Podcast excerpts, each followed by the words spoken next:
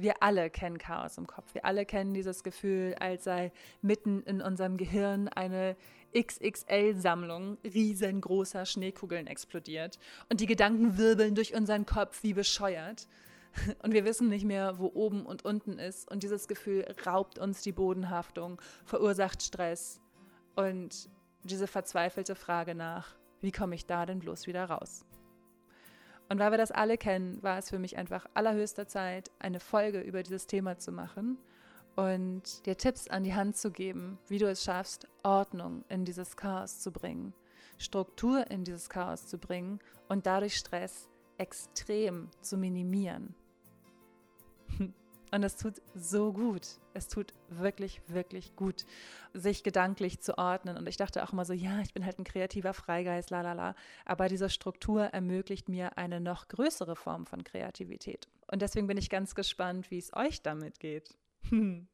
Ich habe damit angefangen, mehr Struktur in meinen Alltag zu bringen, in meine Wohnung zu bringen, aber auch halt in meinen Kopf zu bringen.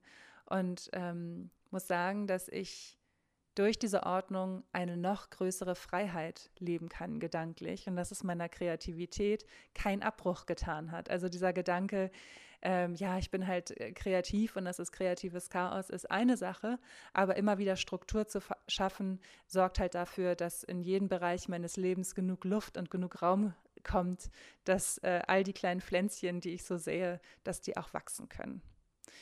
Und genau deswegen ist es mir so wichtig, diese Erkenntnis weiterzugeben, weil dieser Gedanke an Ordnung schaffen einen oft überwältigt und man nicht so richtig weiß, wo man eigentlich anfangen soll und wie man das Ganze eigentlich machen soll und muss und, und sich einfach komplett zerrissen fühlt. Und das macht dieses Schneekugel-Chaos noch schlimmer.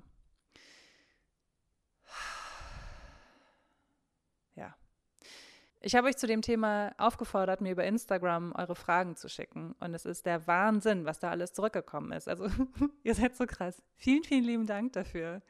Ähm, ich beantworte einen Teil der Fragen in dieser Folge und den anderen Teil der Fragen beantworte ich auf IGTV, also auf Instagram TV. Das heißt, wenn ihr später auf Instagram seid, dann guckt doch gerne mal auf Instagram TV, da beantworte ich den anderen Teil der Fragen. So, und jetzt ist es allerhöchste Zeit Struktur ins Chaos zu bringen. Und deswegen geht es jetzt los mit Linspiration, Folge 9. Chaos im Kopf. Ich liebe Metaphern, weil sie so schön visualisieren, was das eigentliche Problem ist. Und genau deswegen möchte ich diese Folge mit einer Metapher beginnen, die, wie ich finde, sehr, sehr passend ist. Also stellt euch vor, euer, eure Seele ist ein Samen, der in eine sehr fruchtbare Erde gepflanzt worden ist. Und ähm, ihr seid gesund und ihr möchtet nichts lieber als zu wachsen und an die Erdoberfläche zu kommen und eure zarten Ästchen in den Himmel wachsen zu lassen und immer kräftiger und immer stärker zu werden. Ihr seid bereit zu blühen. Das Problem ist aber, dass ihr nicht durch die Erdoberfläche durchkommt, weil so viel Gedöns auf der Erdoberfläche liegt. Da liegt Müll, da liegt Unterholz, da liegt alles, was euch daran hindert, groß und stark zu werden und euch dem Licht der Sonne zuzuwenden. Diese, diese Unordnung, dieser Müll, alles, was euch daran hindert zu wachsen, sind ungeordnete Gedanken. Und all das, was euch jetzt am Wachstum hindert, räumen wir jetzt beiseite. Schritt für Schritt zusammen. So, wir haben kein Licht für uns selbst, also schaffen wir uns Licht. Und das Ganze beginnt am besten mit einer Frage. Was ist gut für dich? Wenn wir uns nämlich dafür entscheiden, Dinge zu machen, die gut für uns sind, entsteht eine riesengroße Kraft. Oft ist es aber auch so, dass allein dieser Gedanke schon wieder Stress auslöst. Oh Gott, wie mache ich das? Wie soll ich das bloß hinkriegen in meinem stressigen Alltag? La la la la la. Okay. Und deswegen meine Frage an dich. Was macht dir Stress? Das erste, was mir einfällt, ist Social Media. Mein absolutes Lieblingsthema, denn ich liebe Social Media. Ganz ehrlich, ich bin so dankbar dafür, in dieser Zeit zu leben, in der wir all diese Möglichkeiten haben, die Social Media uns bietet. Ich bin so dankbar dafür, dass ich diesen Podcast machen kann, dass ich meine Gedanken so frei in die Welt sprechen kann, dass ich all das machen kann, was ich mache, ähm, und mich kreativ komplett entfalten kann mit diesen technischen Möglichkeiten.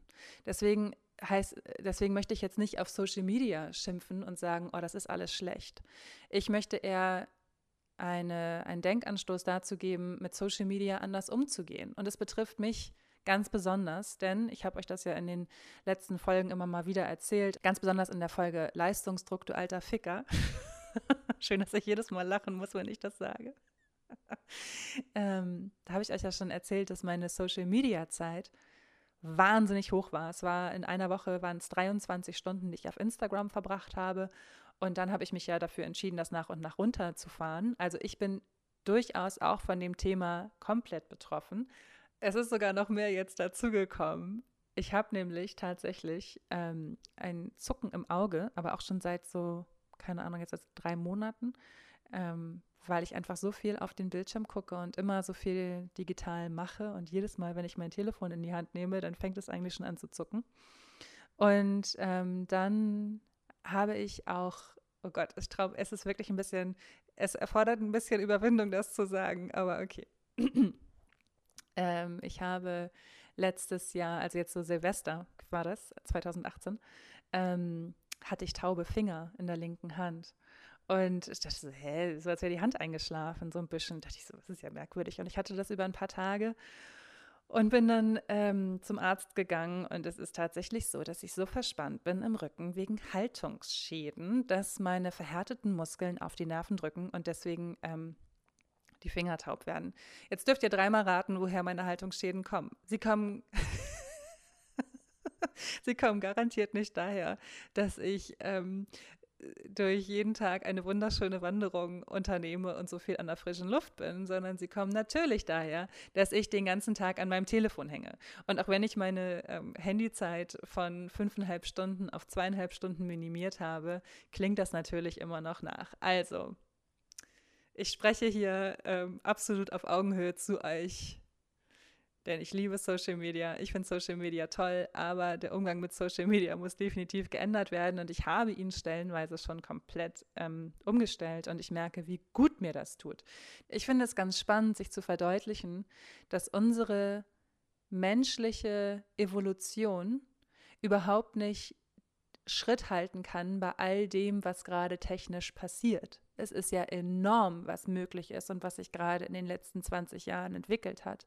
Und natürlich sind unsere Gehirne nicht darauf ausgelegt, ständig Social Media ähm, zu verfolgen und ständig unter Dauerbeschallung zu sehen, was XY in Australien gerade Tolles auf die Beine gestellt hat. Wisst ihr, was ich meine? Also ich habe das Gefühl, wir hetzen durch Social Media so sehr von A nach B und es gibt Tage, da macht es irre viel Spaß zu sehen, was wer gerade wieder macht. Und dann gibt es Tage, da hat man das Gefühl, man, man hat nicht alles geschafft, was man schaffen wollte. Man hat vielleicht ansonsten auch noch Liebeskummer oder ernährt sich gerade nicht so gut oder wie auch immer, ist nicht so richtig im Einklang mit sich. Und wenn man dann auf Social Media geht, dann ist das so ein, oh, es wertet einen irgendwie so ab und hat immer das Gefühl, man bekommt immer automatisch das Gefühl, dass das Leben nicht so geil ist wie das der anderen. Man vergleicht sich ständig mit anderen. Ähm, ja, es zieht einen einfach nur runter und man glaubt, man ist nicht so wertvoll wie die anderen.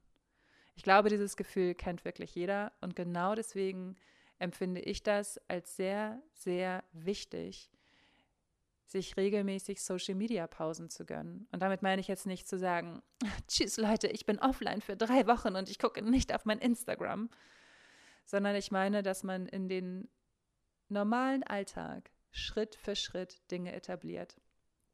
Wie zum Beispiel, was ich jetzt mache seit seit Januar, seit dem 1.1., das war einer meiner guten Vorsätze, dass die erste Stunde des Tages offline stattfindet.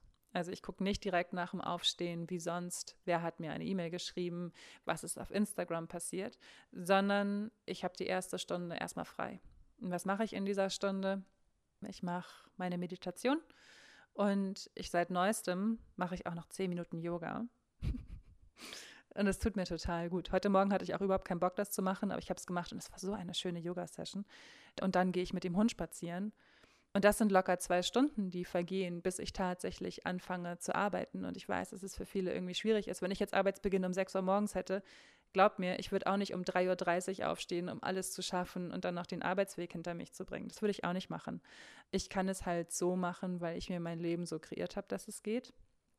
Und vielleicht schafft ihr es ja in eurem Leben auch etwas so umzustellen, dass ihr eine Routine findet, die euch gut tut. Und mir tut es total gut, morgens die erste Stunde nicht ans Telefon zu gehen und nicht zu gucken, was in der Nacht passiert ist. Meistens ist nämlich alles unwichtig, was in der Nacht passiert ist. Und was ich jetzt anfange wieder zu machen, ist auch nicht abends vom Schlafengehen so viel am Telefon zu hängen, weil ich einfach merke, dass mir das nicht gut tut. Ich merke, ich nehme es irgendwie mit in meine Träume. Ich, äh, ich, ich schlafe dann zwar, aber ich schlafe so unruhig, dass es eigentlich nicht so richtig erholsam ist zu schlafen, sondern dass es eher so ein ja, gedankliches, also meine Gedanken hetzen im Traum weiter. Und deswegen habe ich jetzt gedacht, okay, ein oder zwei Stunden vorm Schlafen gehen möchte ich auch nicht mehr aufs Telefon gucken und möchte auch nicht mehr in den sozialen Netzwerken unterwegs sein. Also, das ist so eine Geschichte, die ich mir angewöhnt habe, beziehungsweise gerade noch angewöhne, die erste Stunde des Tages nicht aufs Telefon zu gucken und ein bis zwei Stunden vorm Schlafengehen nicht aufs Handy zu gucken beziehungsweise nicht aktiv auf Instagram zu sein. Ähm, eine andere Geschichte, die ich sehr, sehr gut finde, ist, das Handy in der Tasche zu lassen. Also auch wenn ihr mit Freunden essen geht, wenn ihr, wenn ihr Bahn fahrt, guckt nicht immer aufs Telefon, guckt nicht immer, was los ist. Das ist das habe ich sehr intensiv schon in der Leistungsdruckfolge besprochen. Also hört da gerne mal rein, wenn euch das Thema mehr interessiert. Aber dieses Handy in der Tasche lassen, auch wenn ich mich mit Freunden treffe, das finde ich so angenehm, weil es mir eine Präsenz erlaubt, die ich nicht habe, wenn ich aufs Telefon gucke. Denn wenn ich aufs Telefon gucke, dann sehe ich immer, ah, okay, der ist jetzt gerade da und da passiert jetzt gerade das. Und wenn ich aber wirklich mich, wenn ich wirklich in dem Moment bin, dann bin ich so schön präsent. Und das ordnet schon meine Gedanken sehr. Früher, als ich noch einen CD-Player hatte, was inzwischen wirklich schon sehr lange her ist, da habe ich mich oft vor meinen CD-Player gelegt und habe Musik gehört. Ich habe nichts anderes gemacht, als Musik zu hören. Ich habe aus dem Fenster geguckt, ja, und habe Musik gehört. Das war so schön. Das war damals etwas, was ich wahnsinnig gerne gemacht habe.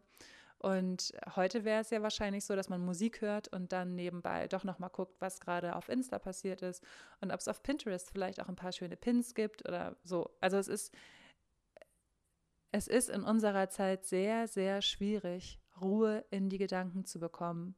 Wir sind durch Social Media ganz besonders in einer in einem Zustand, wo ich denke, okay, wir sind wie so wie so Oktopusse. Wir sind ganz wabbelig im Kopf durch Social Media und haben so irre lange Arme, die alles gleichzeitig machen wollen. Und natürlich werden wir ganz wabbelig im Kopf dadurch, weil wir halt keine, wir sind keine Social Media Oktopusse, Leute. Hier kommt jetzt die bittere Wahrheit.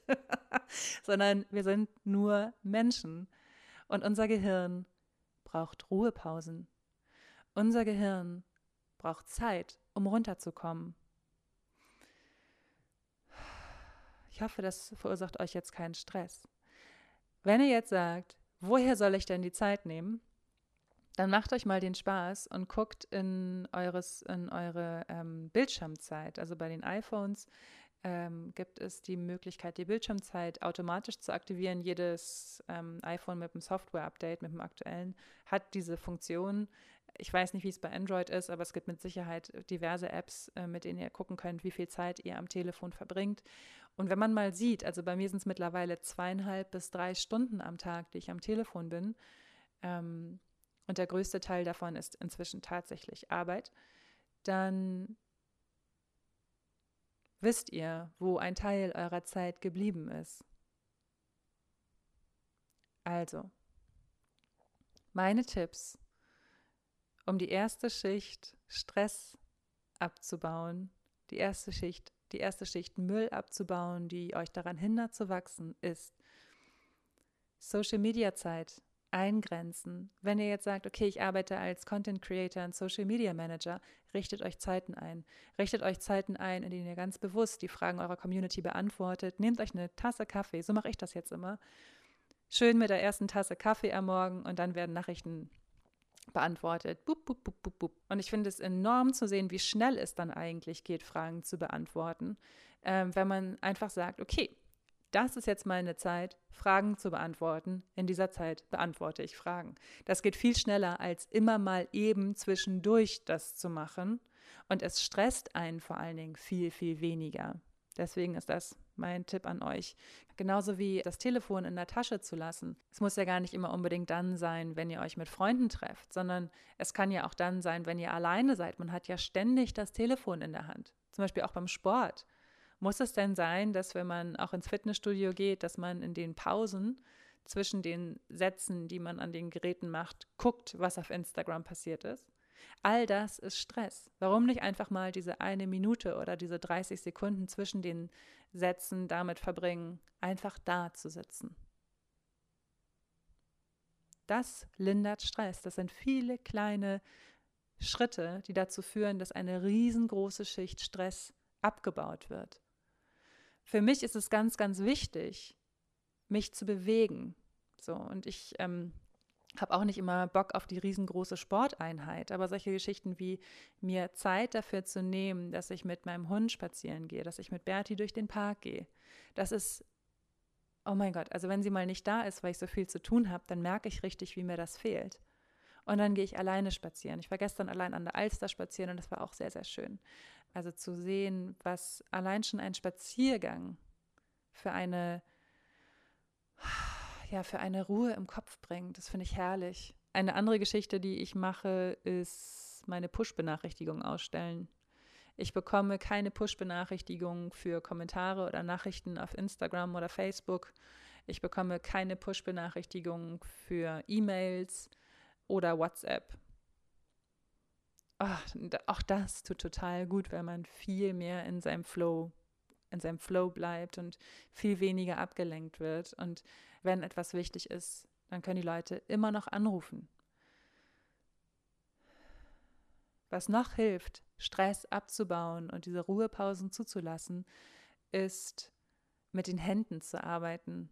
Gerade weil ich alles digital mache, finde ich es total cool. Zu malen. Töpfern wollte ich auch immer mal machen. Das habe ich immer noch nicht gemacht. Ich will jetzt schon seit eineinhalb Jahren. Also vielleicht wäre es mal Zeit, einen Töpferkurs zu belegen.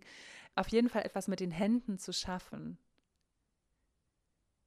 jetzt hier mit meiner neuen Wohnung ist zum Beispiel eines meiner neuen Hobbys, mich um meine Pflanzen zu kümmern. Und das ist total schön. Und ich finde, es ist so, so wertvoll, wenn man in, mit den Händen in der Erde wühlen kann. Und ich habe nicht mal einen Balkon, sondern ich mache das jetzt, wo es so kalt ist, auch in der Wohnung. Und äh, topf hier meine Pflänzchen ein und so. Und es ist so schön zu sehen, wie sie wachsen und wie sie gedeihen. Und es tut total gut. Und das Gute ist, dass wenn die Hände beschäftigt sind, dann guckt ihr auch nicht auf euer Telefon, weil eure Hände dreckig sind. Geht nicht. Ansonsten hilft mir auch mein Hund total. Wenn ich spazieren gehe und mein Telefon in der Hand habe und mir mit irgendjemandem SMS schreibe oder telefoniere, kann ich euch garantieren, dass mein Hund Blödsinn macht also die, die weiß sofort, wenn ich mein Telefon in der Hand habe, bin ich abgelenkt. Und dann macht sie irgendeinen Bullshit und, und geht hier nochmal ins Gebüsch und vielleicht liegt da ja auch noch irgendwas zu essen, was sie nochmal snacken könnte und so. Und wenn ich mein Telefon nicht in der Hand habe, dann ist sie super cool. Und dann sind wir beide so schön in so einem Flow und sind beide so schön entspannt. Und ähm, dann ist der Spaziergang auch richtig Erholung. Und ansonsten ist es so, ich gucke auf mein Telefon, der Hund macht Blödsinn, ich muss den Hund wieder maßregeln und äh, werde aber auch demjenigen am Telefon irgendwie nicht gerecht und deswegen bleibt das Telefon beim Spazierengehen in der Tasche. Und ansonsten guckt mal ganz bewusst, wie ihr Social Media benutzt, wie oft ihr am Tag die App checkt. Ich habe zum Beispiel mein ähm, Instagram ganz nach hinten auf den Bildschirm gepackt, eine Zeit lang. Also, dass ich nicht automatisch, sobald ich mein Telefon in der Hand habe, auf Instagram gehe, weil ich wollte eigentlich, wollte ich eine Route angucken. Ich musste irgendwo hin und wollte mir angucken, wie der Weg dahin ist. Ähm, bei Google Maps und habe äh, dann aber automatisch Instagram aufgemacht und auf einmal surfte ich wieder durch Instagram und ich wusste gar nicht, warum ich eigentlich auf Instagram gerade bin. Da dachte ich so, hä, ich wollte doch eigentlich mir den Weg angucken. Und deswegen habe ich gedacht, okay, Instagram muss jetzt einfach mal ganz nach hinten ins Menü und ähm, inzwischen ist es aber wieder ganz vorne, weil ähm, weil ich inzwischen ein anderes Bewusstsein dafür ähm, geschaffen habe. Aber ähm, solche kleinen Tricks helfen schon, dass man nicht immer automatisch wie blöd die ganze Zeit guckt. Und wenn man all das mal macht oder zumindest sein Verhalten sich ganz bewusst anguckt, dann hat man schon mal eine dicke, fette Schicht Müll abgetragen. Das schafft schon mal richtig, richtig, richtig viel Platz im Kopf. Und das sind viele kleine Schritte, die, glaube ich, jeder machen kann. Und es geht mir nicht darum zu sagen, ihr müsst das alles von heute auf morgen ändern. Absolut nicht. Weil ich weiß, dass Veränderung von heute auf morgen überhaupt nicht möglich ist. Das geht gar nicht. Aber jedes Mal, wenn ihr etwas anders macht, dann ist das ein klitzekleiner Schritt in Richtung neue Gewöhnung. Und jedes Mal geht ihr einen kleinen Schritt weiter. Und je öfter ihr das macht, desto größer werden eure Schritte. Und wenn ihr anfangt ähm, zu sagen, okay, wenn ich mich mit meinen Freunden treffe, bleibt das Telefon in der Tasche, ist es am Anfang vielleicht noch ganz ungewohnt und ihr habt das dringende Bedürfnis, doch nochmal zu gucken, wer geschrieben hat oder euer Essen zu fotografieren oder irgendwas. Aber nach ein paar Wochen ist es schon vollkommen normal und ihr merkt, ey, wenn irgendwas wichtig ist, werden die Leute halt anrufen. Und ihr seid automatisch entspannter. Also lasst euch nicht entmutigen, guckt, was für euch gut funktioniert und macht es Schritt für Schritt nach und nach und dann wird es auch in euren Alltag integriert. Ein weiterer Stressfaktor ist ganz klar die Arbeit. Auch da wieder ständige Erreichbarkeit, nervige Kollegen, Druck, der vom Chef aus aufgebaut wird. Also ich finde, wir müssen uns zwei Sachen bewusst machen. Die eine ist, wir können andere Menschen nicht ändern und wir dürfen auch nicht von ihnen erwarten, dass sie sich ändern, auch wenn es sehr, sehr schwer ist, I know. ähm, aber wir können uns ändern. Wir können immer an uns arbeiten und wenn wir an uns arbeiten, ändert sich auch unser Umfeld. Zum Beispiel, wir haben einen Kollegen oder eine Kollegin, die immer nur rummeckert. Und das nervt uns und macht uns auch schlechte Laune. Dann können wir nicht ändern, dass diese Person meckert. Wir können aber zu dieser Person sagen, du, sorry, ich möchte nicht unhöflich sein, aber ich möchte hier konzentriert arbeiten. Kannst du bitte können wir da später drüber reden oder kannst du bitte still sein? Dadurch wird sich die Person ändern. Vielleicht ähm, wird sie euch anpöbeln und sagen, das ist ja toll oder was ist denn mit dir los oder so. Oder vielleicht wird sie es einfach verstehen und still sein. Und vielleicht wird sich eure Ruhe und eure gute Laune auf diese Person übertragen. Es ist zu einfach, sich immer als Opfer zu sehen. Im ersten Moment klingt das sicherlich sehr, oh Gott, das soll ich dir sagen? Und ja, wirklich, soll ich mich das trauen? Und ich finde ja. Warum denn nicht? Man ist doch nicht der, und das ist die zweite Erkenntnis, Recyclinghof für die Gedanken anderer Leute. Ich bin doch nicht die Müllkippe, wo alle Leute ihre schlechten Energien abladen können. Habe ich gar keinen Bock drauf. Wenn ich den anderen Leuten das aber jeden Tag erlaube, dass sie ihre schlechte Energie bei mir abladen können, dann machen sie es auch, weil sie glauben, dass es okay ist. Und weil sie sicherlich sich überhaupt nicht darüber bewusst sind, dass sie so eine schlechte Energie haben. Ich hatte mal eine Chefin, von der ich euch auch schon das ein oder andere Mal erzählt habe, die mich gemobbt hat und die also weiß ich noch, ich saß in diesem Büro und jedes Mal, wenn ich ihre Schritte hörte oder wenn die Tür aufging und sie meinen Namen sagte, zog sich in mir alles zusammen. Ich habe mir viele Gedanken darüber gemacht, wie ich jetzt mit dieser mobbenden Chefin umgehen würde, die ich damals hatte. Und damals war es halt so, dass ich nicht wusste, wie ich mit ihr umgehen soll. Und ich habe es einfach ertragen, bis ich irgendwann nicht mehr konnte. Ich konnte nicht mehr zur Arbeit gehen. Das hat mich einfach fertig gemacht, diesen dieser Gedanke an die Arbeit hat mich schon, es hat mich schon Freitag gestresst, dass ich Montag wieder zur Arbeit musste. Es war wirklich schlimm. Und ähm, ja, habe mir überlegt, wie würde ich jetzt damit umgehen? Was würde ich der Anfang, Mitte 20-jährigen Lynn raten? Und ein Tipp ist, guck, ob es innerbetrieblich eine Lösung gibt. Gibt es die Möglichkeit, dass du in irgendeiner Form sachlich mit deinem Chef darüber sprechen kannst, wie es dir damit geht, wenn er so mit dir spricht? Gibt es einen Mediator, der euch da zur Seite steht, der zwischen euch vermittelt? Gibt es ansonsten vielleicht eine andere Abteilung, in die du dich versetzen lassen kannst, dass du mit diesem Chef nichts mehr zu tun haben musst? Gibt es einen Betriebsrat, mit dem du darüber sprechen kannst? Und wenn all das nicht gegeben ist, dann würde ich sagen, guck, dass du es nicht an dich ranlässt. Oder such dir einen neuen Job. Love it, change it or leave it. Ja. Und ich habe gerade letztes Jahr aus einer ähnlichen Erfahrung heraus die Entscheidung getroffen, dass ich nur noch mit Kunden zusammenarbeiten möchte, die mich wertschätzen. Die wertschätzen, was ich alles leisten kann und äh, was ich mir alles selbst erarbeitet habe in diesen zehn Jahren Selbstständigkeit. Und die ähm, respektvoll mit mir umgehen. Und genau deswegen habe ich auch mich dafür entschieden, für manche Kunden nicht mehr zu arbeiten, obwohl das eine große finanzielle Unsicherheit bedeutet hat. Aber ähm, mir ist mein inneres Wohl, mein, ja, ich bin mir selbst zu wichtig. Ich liebe mich selbst zu sehr dafür, um mich mit solchen Menschen zu befassen. Da habe ich echt keinen Bock mehr drauf. Und ich finde das immer wieder faszinierend zu sehen, wie, wie schlecht gelaunt viele Menschen sind. Und ich bin sehr froh, dass ich damit nicht umgehen muss. Und ich weiß aber auch, dass, ähm, das, also das hätte ich damals nicht machen können. Ich hätte damals nicht sagen können, ähm, ja, Frau Chefin, wissen Sie eigentlich, wie es mir geht, wenn Sie so mit mir reden? Da hätte ich mich doch nicht so dahingestellt. Und äh, heute würde ich das machen.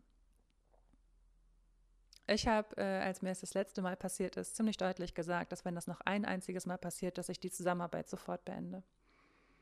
Ja. Kein Bock mehr drauf, echt nicht. Ich finde, ein gewisser Grundrespekt muss einfach immer da sein und das ist wirklich egal, ob es dein Chef ist ähm, oder wer auch immer so mit dir umgeht, darf nicht so mit dir umgehen. Es darf einfach nicht sein. Es ist eine Frage des Grundrespekts. Und genauso darfst du nicht mit Menschen, die unter dir sind, gesellschaftlich oder im Büro so umgehen. Also ich finde, es muss immer, immer, immer mit jeder Person, die dir begegnet, ein Umgang auf Augenhöhe sein. Oh, von oben herab ist immer scheiße. Genau, und wenn man freiberuflich arbeitet, dann finde ich es zum Beispiel total gut, ähm, sich trotzdem Arbeitszeiten einzurichten und eine Routine aufzubauen, die einem gut tut und Dinge aus der To-Do-Liste wirklich zu machen. Also aufhören mit diesem ständigen Aufschieben, sondern zu sagen, okay, ich gehe das jetzt an, egal wie unangenehm das im ersten Step sich anfühlt. Vollkommen unabhängig davon, wie, wie wenig Bock ich darauf habe. Ich habe zum Beispiel nie Bock auf Buchhaltung machen. Ich finde Buchhaltung machen so scheiße. Ich finde dieses Ganze ist alles so trockener Papierkram, auf den ich überhaupt keine Lust habe. Wisst ihr aber, worauf ich noch weniger Lust habe als auf Buchhaltung? Ständig zu denken, oh, ich muss noch die Buchhaltung machen. Das nimmt einen, einen einen riesigen Raum in meinem Kopf ein. Wenn ich aber einfach die Buchhaltung mache und mich drei Stunden konzentriert hinsetze, habe ich die Buchhaltung abgehakt und es ist wieder schön viel Platz in meinem Kopf. Inzwischen finde ich es sogar sehr befreiend, auch Briefe zur Post zu bringen. Und oh, ich finde, das ist irgendwie so herrlich. Es ist so geil, wie viel Raum auf einmal entsteht. So viel Platz. So viel Platz für all meine kleinen Pflänzchen. Alle können blühen. Es ist toll. Es ist richtig, richtig gut. Also, schreibt euch Sachen auf die To-Do-Liste Setzt euch Etappenziele, setzt euch Ziele für den Tag und macht es und hört auf, aufzuschieben. Ja, ich weiß, es klingt immer sehr einfach, aber ich kann euch aus eigener Erfahrung sagen, es ist richtig cool. Es ist cool, wenn man Tage hat, wo man wirklich ganz viel wegschafft, weil dadurch einfach herrlich viel Raum im Kopf entsteht. Und was ich jetzt so probiere, ist zum Beispiel auch Arbeitszeiten einzurichten, ohne abgelenkt zu werden. Da bin ich noch sehr am Anfang. Meine liebe Freundin Svenja macht das jetzt und sie schwört auf Deep Work. Ich finde das total gut, von acht bis zwölf zu arbeiten, ohne abgelenkt zu sein. Mega Idee. Adaptiere ich höchstwahrscheinlich. Alles, was mit Struktur zu tun hat, schafft Raum. Auch wenn es sich im ersten Moment nicht so anfühlt. Genauso wie wenn man Sachen macht, die man ewig aufschiebt. Das schafft Raum, der total gut tut. Jetzt haben wir wieder eine, so eine schöne fette Schicht abgetragen. Bald sind alle Schichten weg vom, äh, von dem Müll, der uns daran hindert zu wachsen. Ein weiterer Punkt, der sehr, sehr stresst, ist das Essen, die Ernährung. Oh mein Gott.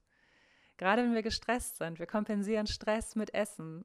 Sei es einfach, wir essen gar nicht, weil wir so gestresst sind, oder wir essen viel zu viel, weil wir gestresst sind, oder wir belohnen uns für einen besonders stressigen Tag abends auf dem Sofa mit ungesunden Dingen, die uns eigentlich überhaupt nicht gut tun. Und wir wissen es und wir essen es trotzdem, weil es sich in dem Moment einfach so gut anfühlt.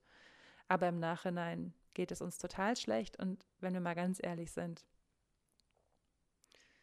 wenn wir mal ganz, ganz ehrlich sind, dann ist doch auch während man so viel Müll in sich reinschaufelt, der Gedanke da, oh, ich möchte das eigentlich alles überhaupt nicht essen. Warum mache ich das gerade? Und dann hat man schon so viel gegessen davon und denkt, ach, jetzt ist auch egal. Ich kenne das. Und gerade diese ganzen Gedanken rund ums Essen. Wann esse ich was? Was esse ich, um dünn zu sein, dünn zu werden? Ich mache Dinner Canceling, intermediäres Fasten, die Low Carb Diät, die High Carb Diät, die schieß mich doch bitte einfach in den Kopf und halt deine Fresse Diät. Also mal ganz im Ernst, das ist doch alles, also worüber wir uns Gedanken machen.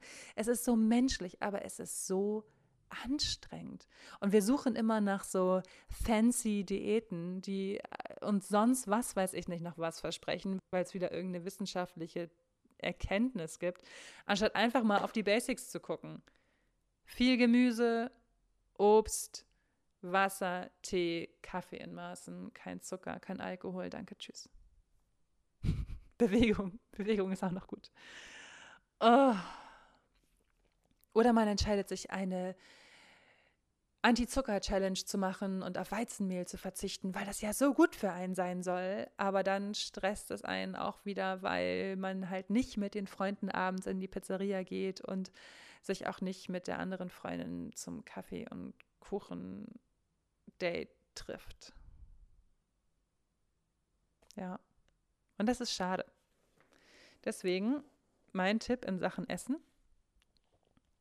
Esst, was immer euch glücklich macht. Esst, worauf immer ihr Appetit habt.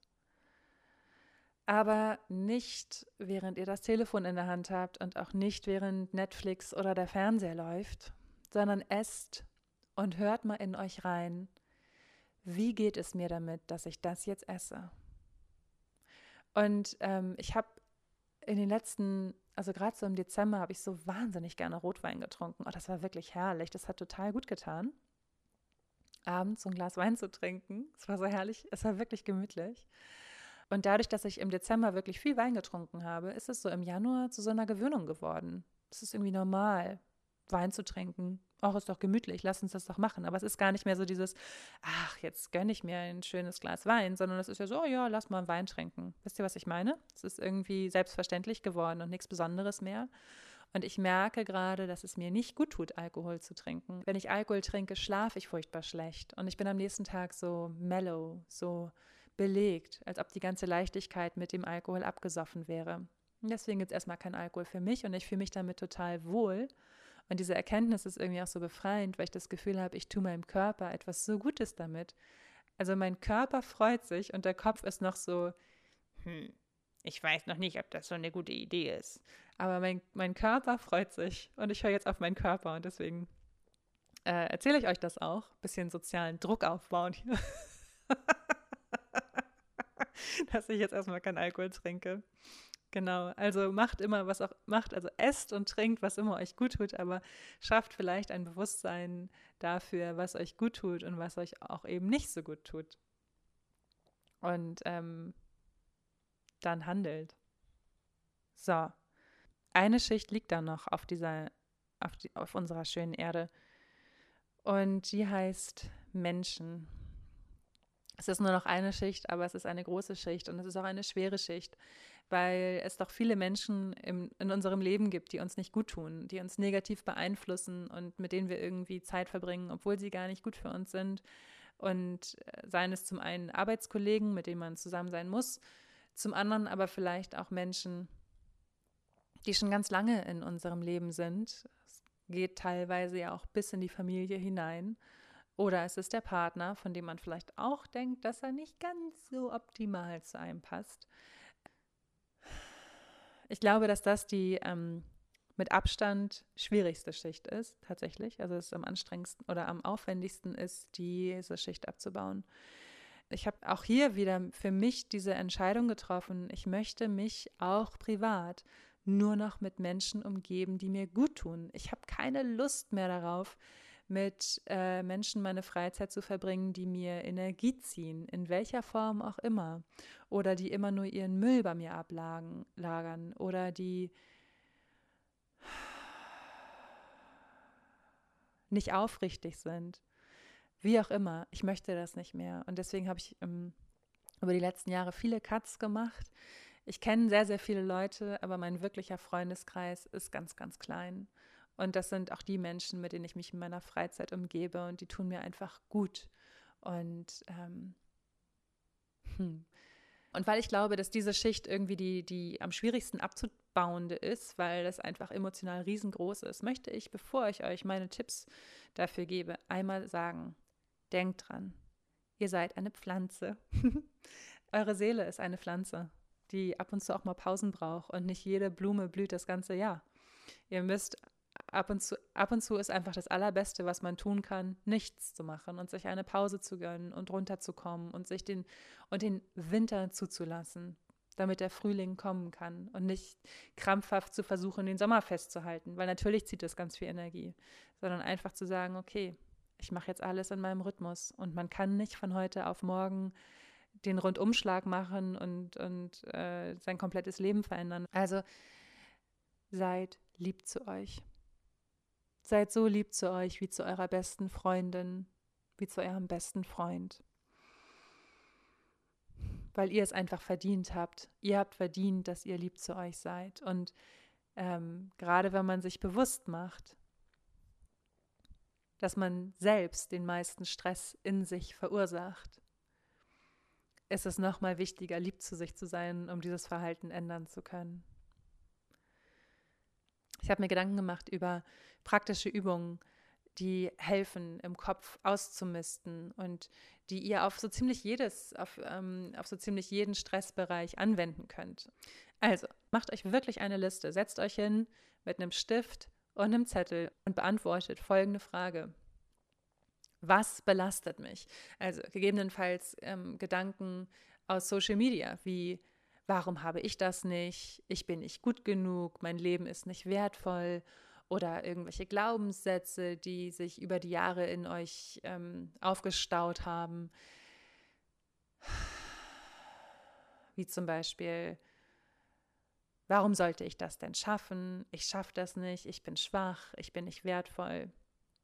All diese Gedanken, von denen ihr glaubt, dass sie von anderen erzeugt werden, kommen eigentlich aus euch heraus. Denn ihr habt diese Gedanken immer wieder gepflegt und immer wieder euch darum gekümmert, dass sie in euch wachsen können.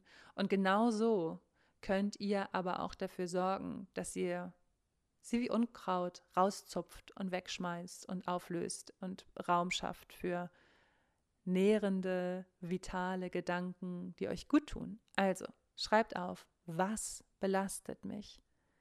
Wer belastet mich? Und wenn es zum Beispiel jemand ist, der euch doch eigentlich laut Gesellschaft so irre wichtig sein müsste, wie eure Verwandten, eure Eltern, wie auch immer, vollkommen egal. Das ist eine Liste, die ihr mit niemandem teilen müsst, sondern aber seid ganz, ganz ehrlich und ähm, beantwortet die Frage für euch, wer belastet mich? Die nächste Frage ist, warum belastet euch dieser Gedanke oder diese Person? Und wie könnte das Leben aussehen, wenn es anders wäre? Wie würde die optimale Situation für euch aussehen?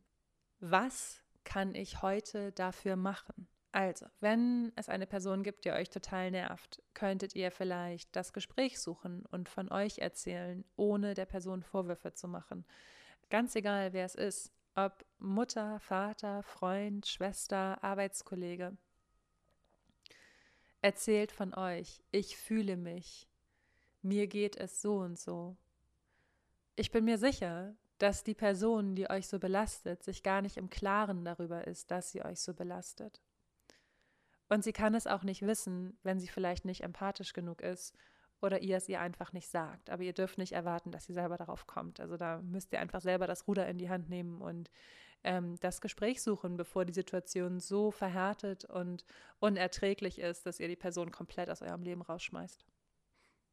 Oder ihr, ihr merkt, die Person hat mich hintergangen und belogen, ich habe kein Vertrauen und sie ist irgendwie da. Warum ist diese Person eigentlich noch in meinem Leben?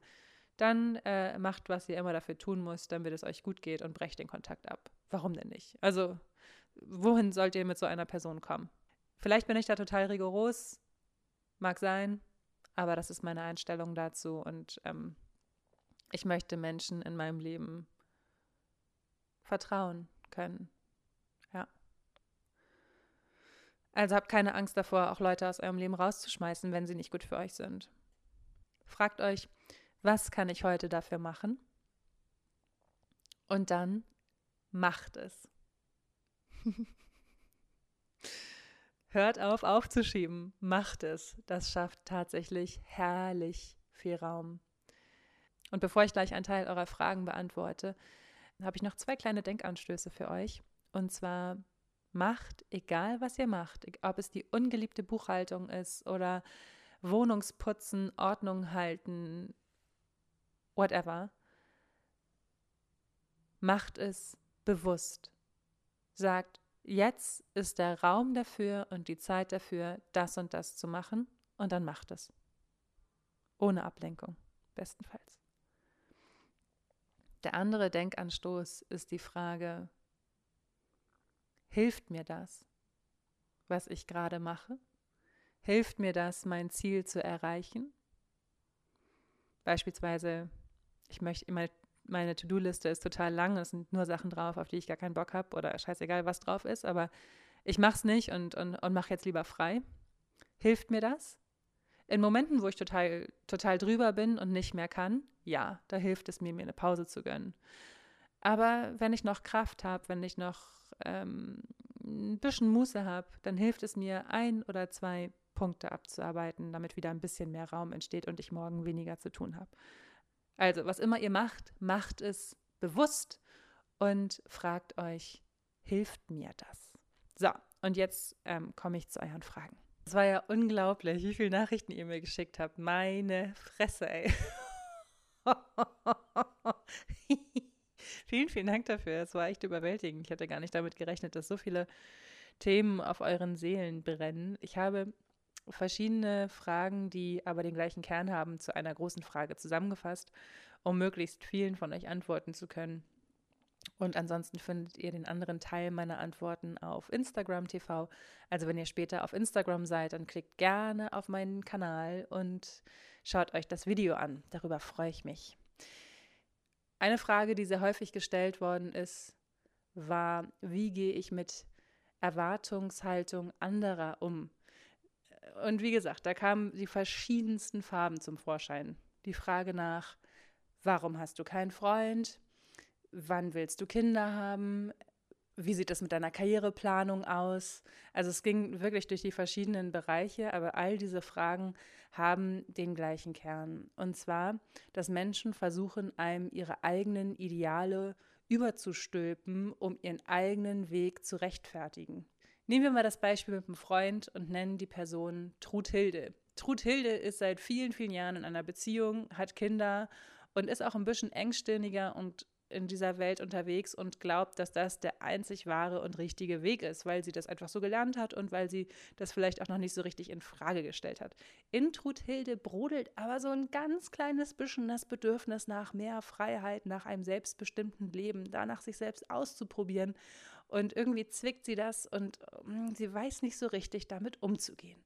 Und dann trifft sie auf jemanden, der sehr frei ist, der Single ist und der sein Leben selbstbestimmt leben kann. Also der all das hat, was Truthilde sich eigentlich wünscht. Ohne es sich einzugestehen, wahrscheinlich. Was macht Truthilde also, um ihr eigenes Dasein und ihren gewählten Lebensweg zu rechtfertigen? Sie versucht, ihre Ideale auf die andere Person zu stülpen und es ihr aufzuzwingen und ihren eigenen Wunsch nach Veränderung damit zu kompensieren, dass sie die andere Person fragt, willst du nicht eigentlich auch mal eine Beziehung haben? Oder wie sieht das denn bei dir mit Kindern aus? Das passiert oftmals total unterbewusst und ist selten böse gemeint. Es gibt sicherlich auch die Leute, die das machen, um eine gewisse Unsicherheit zu streuen. Und es muss auch gar nicht immer Truthilde sein, das kann auch, äh, was weiß ich, die äh, nette Kollegin Nadine von nebenan sein. Ähm, aber das ist ein ganz normaler menschlicher Verhaltenszug. Ähm, Dazu ein paar Gedanken von mir. Ich habe ganz lange gebraucht, um dahin zu kommen. Ich hatte in meinen 20ern nur Beziehungen mit Kerlen, in die ich überhaupt nicht verliebt war. von denen ich aber geglaubt habe, dass ich mit ihnen zusammen sein muss, um ein bestimmtes gesellschaftliches Idealbild zu erfüllen und nach außen hin ein gutes Leben zu leben, weil ich das Gefühl hatte, dass ich als Single nicht vollständig und nicht anerkannt und ja irgendwie auch nicht richtig bin.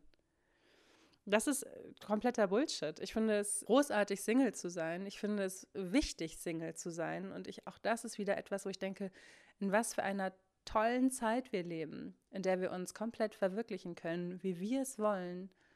Wir können lieben, wen wir wollen. Wir können, also das Geschlecht ist vollkommen egal. Wenn wir in einer Beziehung sind, die partout nicht funktioniert, dann können wir uns auch trennen. Das ist auch total in Ordnung.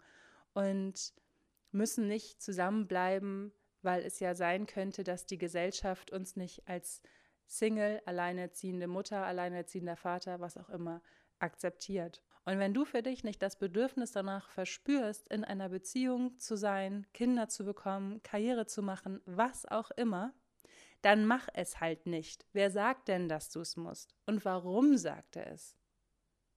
Meistens aus dem Gefühl des Mangels heraus.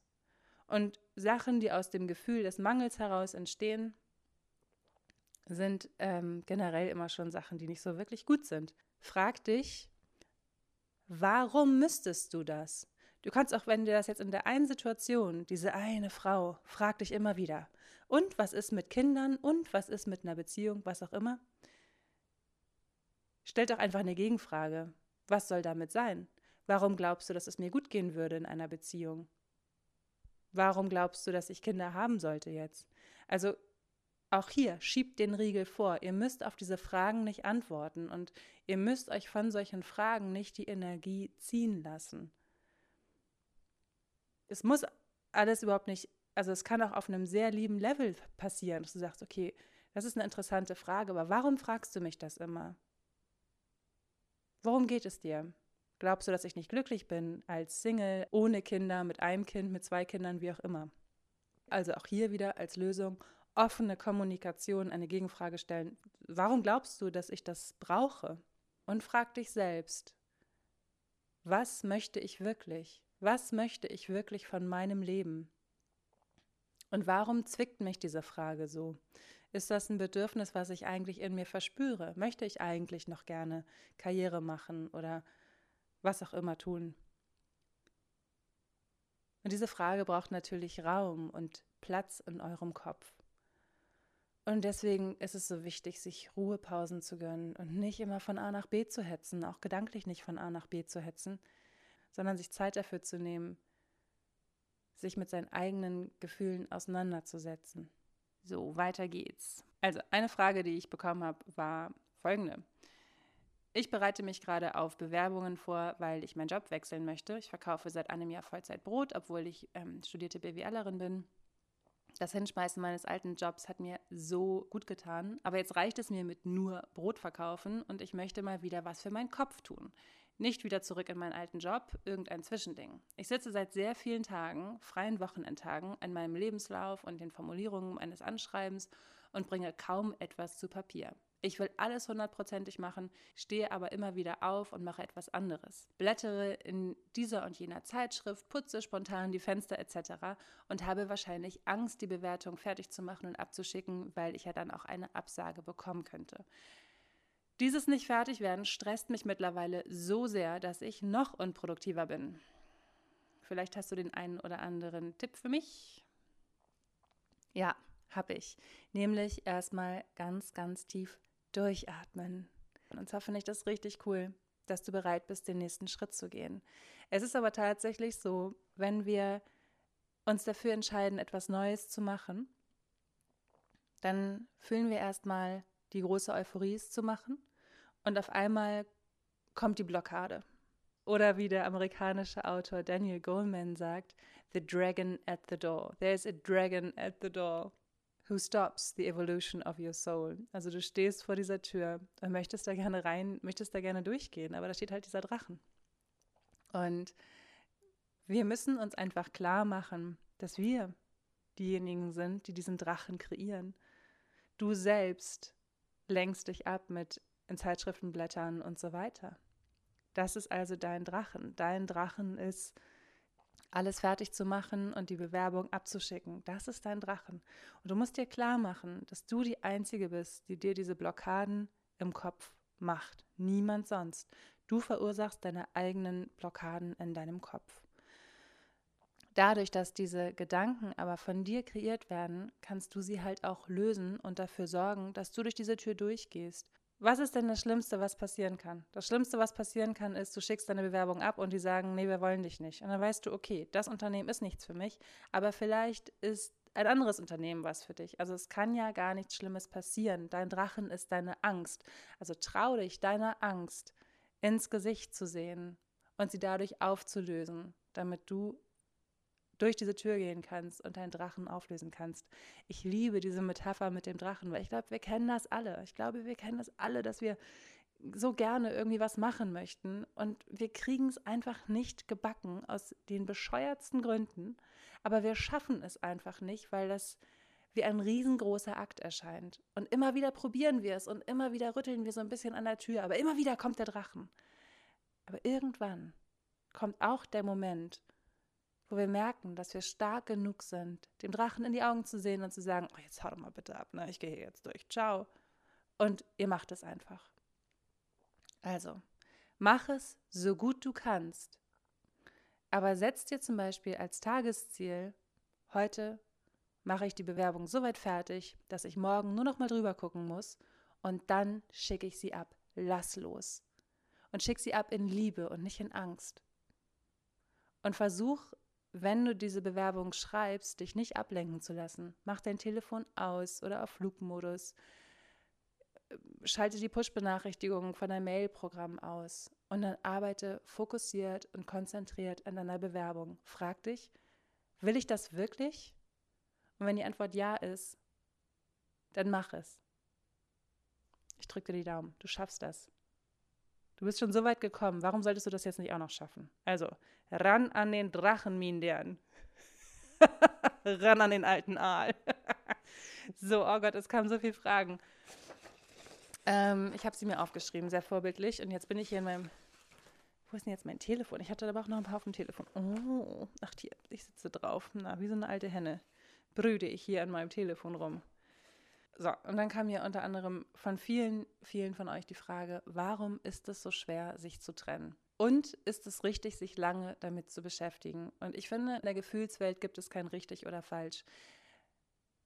Eine Trennung kann ein so schmerzhafter und intensiver Prozess sein und jeder hat seine eigene Art und Weise, damit umzugehen. Und alles geschieht in dem eigenen Tempo. Das heißt, wenn du dich sehr lange damit befasst, ist es in Ordnung weil du einfach noch bestimmte Erfahrungen brauchst, um abschließen zu können. Ich persönlich finde es nicht sehr ähm, förderlich, jetzt sofort wieder Kontakt mit dem Ex zu haben und äh, den jeden Tag zu sehen, sondern es ist auch mal gut, eine Zeit lang den nicht zu sehen und darüber hinwegzukommen und wieder zu sich zu kommen. Aber auch das muss jeder für sich selber wissen. Und ich glaube auch, dass man so ein verletztes Ego und letzten Endes ist ja auch eine Trennung nichts anderes als ein verletztes Ego, Gott, das klingt aber auch sehr hart, ne? Aber letzten Endes, glaube ich, ist es einfach so, dass man ein verletztes Ego nicht unterschätzen darf. Das tut nun mal weh. Man ist ja nicht ohne Grund mit der Person zusammengekommen und hat sich eine gemeinsame Zukunft vorgestellt und hat vielleicht gemeinsame Urlaube geplant und wollte zusammenziehen und so weiter und so fort. Und dann merkt man, es, es passt halt doch nicht oder die andere Person hintergeht einen oder was auch immer. Und natürlich ist das ein, ein ganz, ganz schmerzhafter Prozess. Und oftmals, da bin ich jetzt hintergekommen, ist es auch gar nicht die Tatsache, dass die andere Person nicht mehr in dem Leben ist, sondern es ist der Vorwurf an sich selbst und die Frage, warum habe ich diese Person überhaupt in mein Leben gelassen? Warum, warum habe ich damals nicht gesehen, was mich jetzt so sehr verletzt hat, dass ich mich trenne? Und auch hier wieder, seid lieb zu euch. Ihr konntet es vorher nicht wissen und ihr brauchtet diese Erfahrung. Und ähm, was wäre denn die Alternative? Die Alternative wäre, sich gar nicht mehr auf niemanden einzulassen und äh, nie wieder mit irgendjemandem zusammen zu sein. Und das wäre doch auch furchtbar traurig. Und das Schöne ist ja auch, und Achtung, das ist jetzt sehr hippiesk, aber es ist einfach nur mal so, was sehr hilft, über Trennung hinwegzukommen.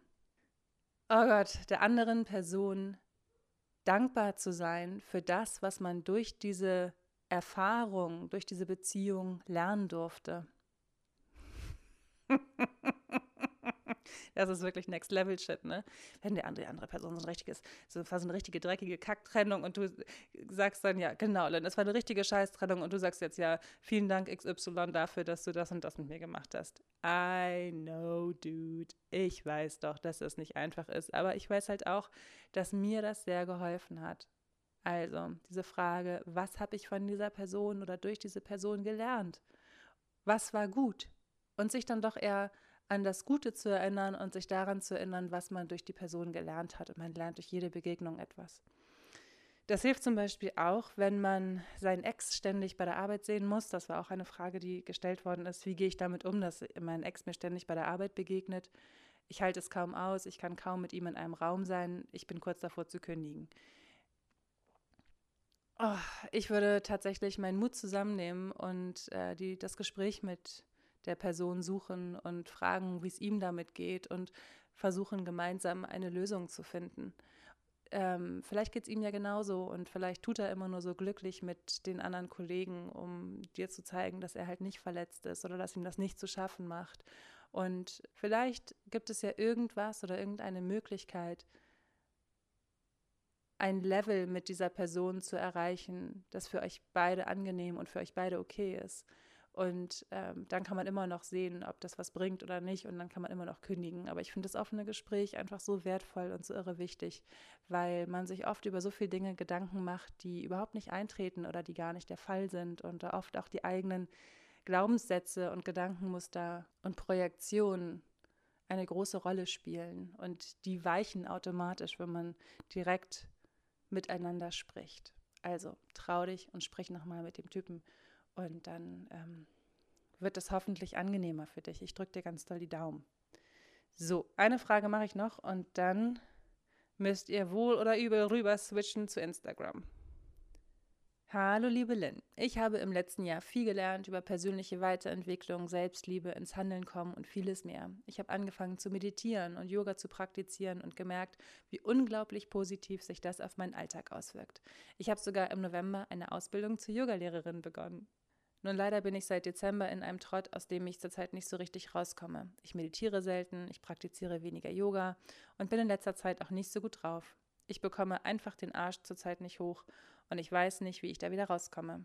Dazu kommt mein Gedankenkarussell. Ich möchte gerne meinen Alltag strukturierter gestalten mit Morgen- und Abendroutine, weiß aber nicht so richtig wie. Ich weiß, einfach anfangen, aber irgendwie bekomme ich das im Moment einfach nicht hin. Ich glaube, das beschäftigt wirklich viele. Ich weiß, eigentlich ist das gut für mich, aber ich schaffe es einfach nicht, das in meinen Alltag zu integrieren.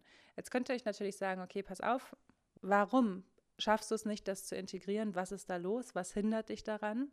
Und ja, setz dich doch einfach hin und meditiere und überwinde dich und la la la. Aber aus eigener Erfahrung weiß ich auch, dass man die eigenen Jahreszeiten zulassen muss. Und vielleicht, meine Liebe, ist vielleicht einfach gerade nicht die Zeit für eine feste Morgen- und Abendroutine. Vielleicht ist jetzt einfach die Zeit für eine Chili Vanilli Tagesgestaltung, ähm, die unstrukturiert ist. Und einfach mal Pause zu machen von dem Erwartungsdruck und der Erwartungshaltung an uns selbst. Ich hatte das zum Beispiel im Dezember auch. Oh, da wollte ich so viel und ich wollte hier, dass die Wohnung schön ist und ich wollte eigentlich auch zum Sport gehen und ich wollte dies und das und jenes und ich habe es nicht hinbekommen und es hat mich so gestresst, bis ich irgendwann gedacht habe, so, Schluss jetzt. Ich gönne mir jetzt eine Pause und nehme mir einen Tag Zeit oder zwei Tage Zeit, in denen ich nur rumliege, esse, was ich möchte, so viel Wein trinke, wie ich will und den ganzen Tag nur Netflix gucke und lasse an diesen Tagen den Winter zu, damit der Frühling kommen kann. Also wenn du das Gefühl hast, du weißt, was gut für dich ist und aus einer Nachricht heraus klingt es, als ob du auf einem so, so guten Weg bist, erlaube dir, eine Pause zu machen, denn all das sind ja auch viele neue Gewohnheiten, die sich erstmal etablieren müssen. Und auch das ist ja irgendwie, auch wenn es positiver Stress ist, aber es ist auch Stress. Und deswegen solltest du dir vielleicht einfach mal die Zeit nehmen, gar keine Erwartungshaltung an dich zu haben und einfach loszulassen und zu sagen, so, heute nimmt der Mann das Kind, ich mache jetzt das, was mir gut tut. Ich lass mich massieren, ich gehe ins Schwimmbad, ich lege mich aufs Sofa, ich gucke Netflix. Tschüss. Und ich bin mir sicher, wenn du dir eine Pause gönnst, dann kommt daraus auch wieder die Motivation, diese Routine aktiv zu gestalten. Und dann muss es doch vielleicht gar keine Morgen- und Abendroutine sein. Vielleicht reicht dir einfach eine neue Morgenroutine, aus der dann in ein paar Wochen eine neue Abendroutine entsteht. Oft wollen wir alles auf einmal ändern, aber das erzeugt wieder so viel Druck, dass wir vollkommen gelähmt sind und nicht wissen, wo wir eigentlich anfangen sollen. Und wenn du sagst, nee, die Pause, Lynn, die ist es irgendwie nicht, ich möchte wirklich gerne, dann kann ich dir sagen, konzentriere dich auf ein Thema. Konzentriere dich auf die Meditation. Konzentriere dich aufs Yoga. Konzentriere dich auf das, was dir gerade am allerwichtigsten ist und setz dir realistische Ziele. Du musst nicht jeden Tag meditieren oder Yoga machen. Es reicht doch, wenn du das zwei bis viermal die Woche machst. Und daraus entsteht dann wieder das große Bedürfnis, das noch mehr zu machen und du wächst Schritt für Schritt. Denk dran, deine Seele ist eine Pflanze und auch sie braucht manchmal einfach Zeit. So, und ganz viele eurer anderen Fragen beantworte ich auf Instagram TV. Also kommt gerne rüber. Ich freue mich auf euch. Generell freue ich mich so sehr, wenn ihr diesen Podcast teilt und euren Freunden davon erzählt. Taggt mich gerne auf Instagram, erzählt mir, wo ihr Linspiration hört und tragt so dazu bei, dass die Welt ein kleines bisschen glücklicher wird. und jetzt macht euch einen wunderschönen Tag, Mittag, Abend, Nacht, wann immer ihr das hört.